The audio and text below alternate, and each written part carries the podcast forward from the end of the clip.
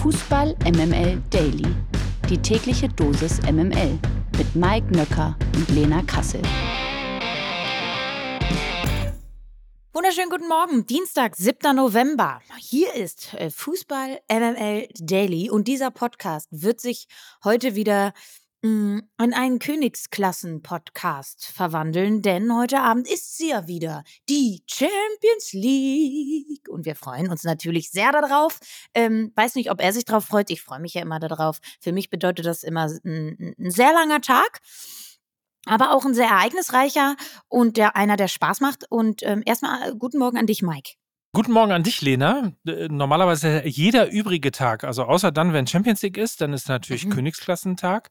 Die übrigen Tage mit dir sind natürlich Königinnenklassentag. Ja, den hast du schon mal gemacht, deshalb gibt es nur einen kleinen Schmunzler. Hm, verstehe. Ja.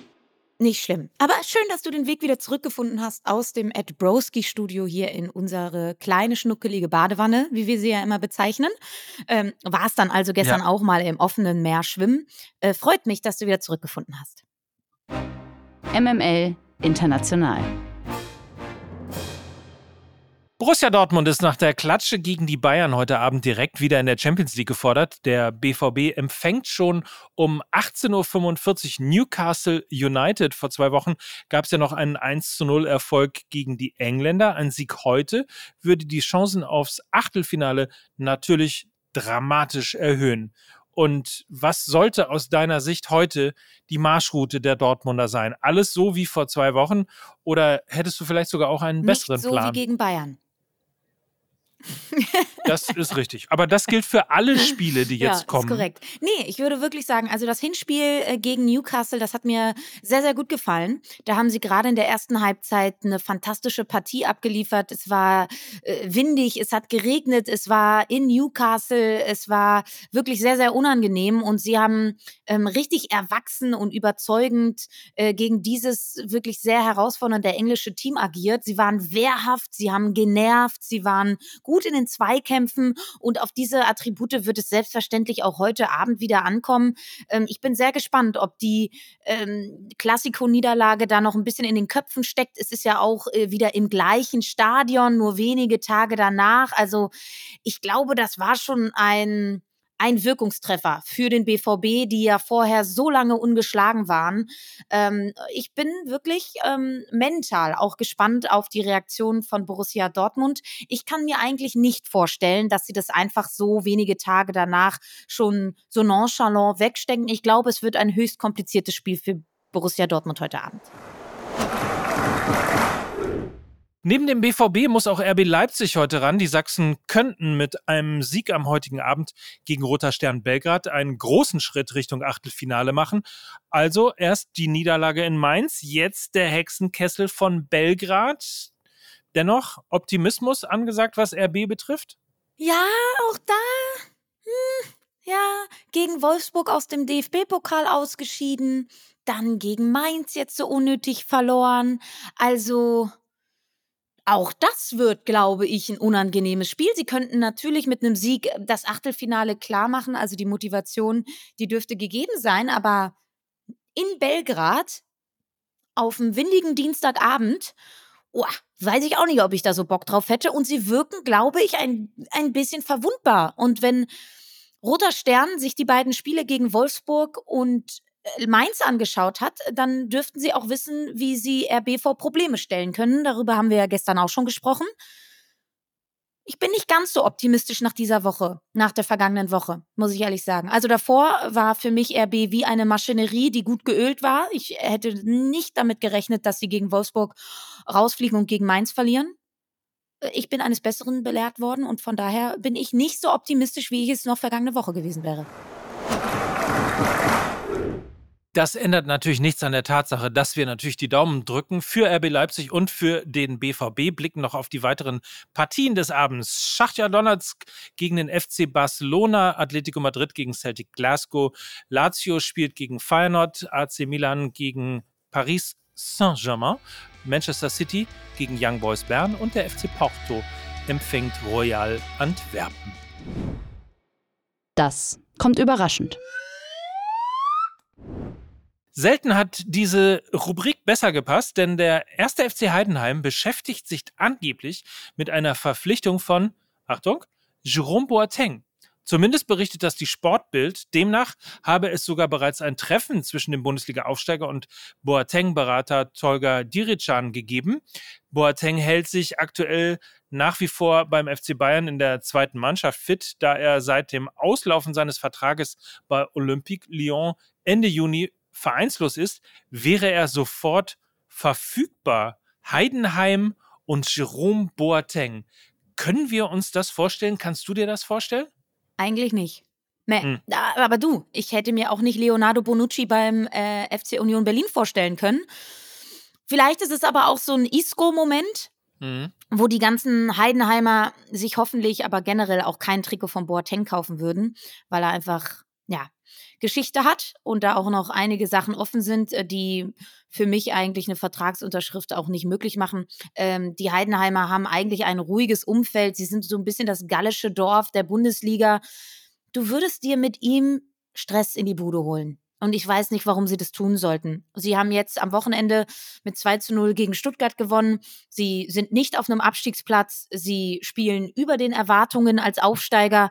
Wieso sollst du dir jetzt die ganze Causa, den ganzen Medienrummel, alles, was am Rattenschwanz Boateng mit dranhängt, warum solltest du dir das in deine kleine, süße Idylle reinholen wollen?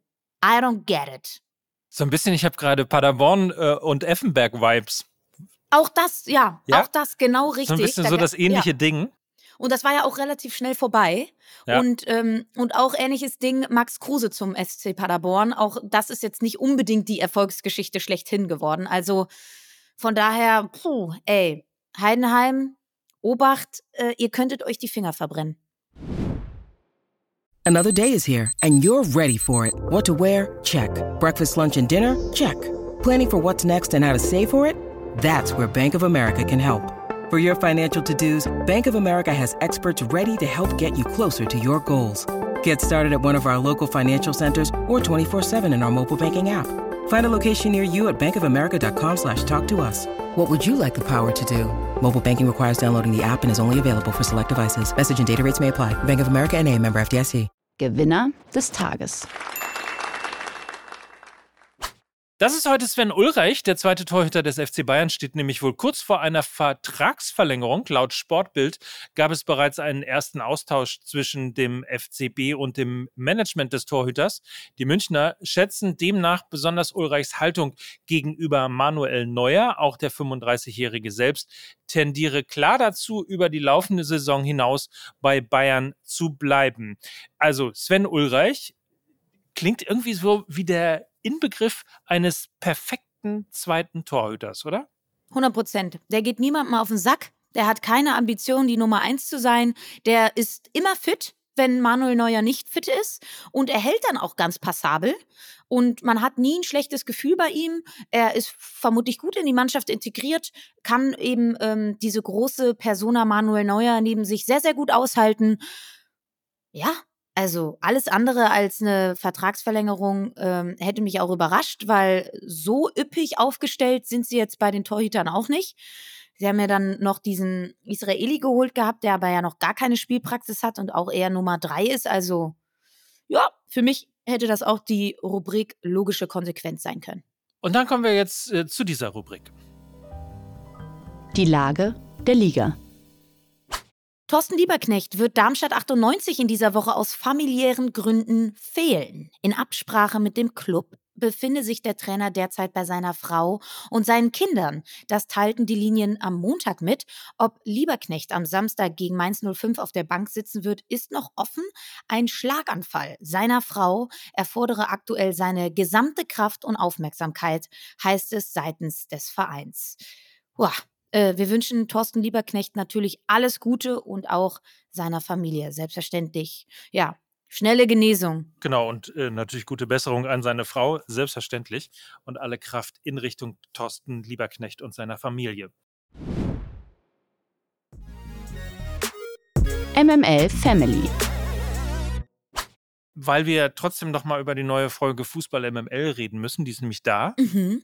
Ich habe Binnenverteidiger heißt sie. Ich kann damit nicht so viel anfangen. Ja, das ist, äh, geht natürlich irgendwie um den Streit zwischen Tuchel und Matthäus und Na natürlich auch ähm, hier, wie heißt der andere noch? Didi Hamann. Didi Hamann, genau. Und äh, wir haben uns ein bisschen gefragt, ob es nun äh, Binnenverhältnis oder Innenverhältnis heißt. Aber äh, wie dem auch sei, da kommt es ein bisschen her. Binnenverteidiger heißt die Folge.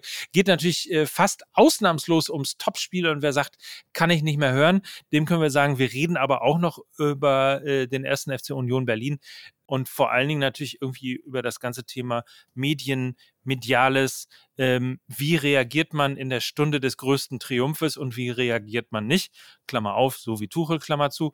Ähm, naja, und äh, das ist wie immer eine heitere, rundum, wie ich finde, gelungene Folge geworden.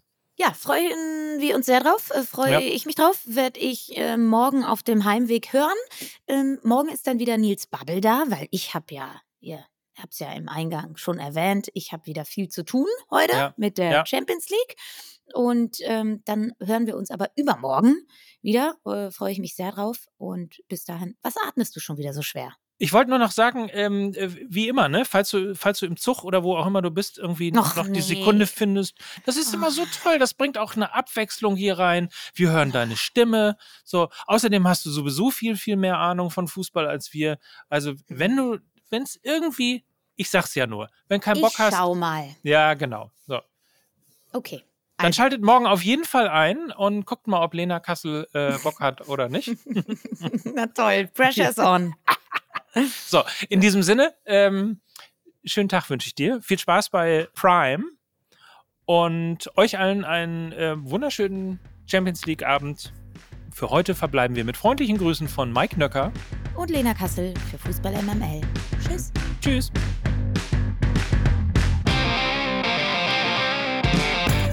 Dieser Podcast wird produziert von Podstars bei OMR.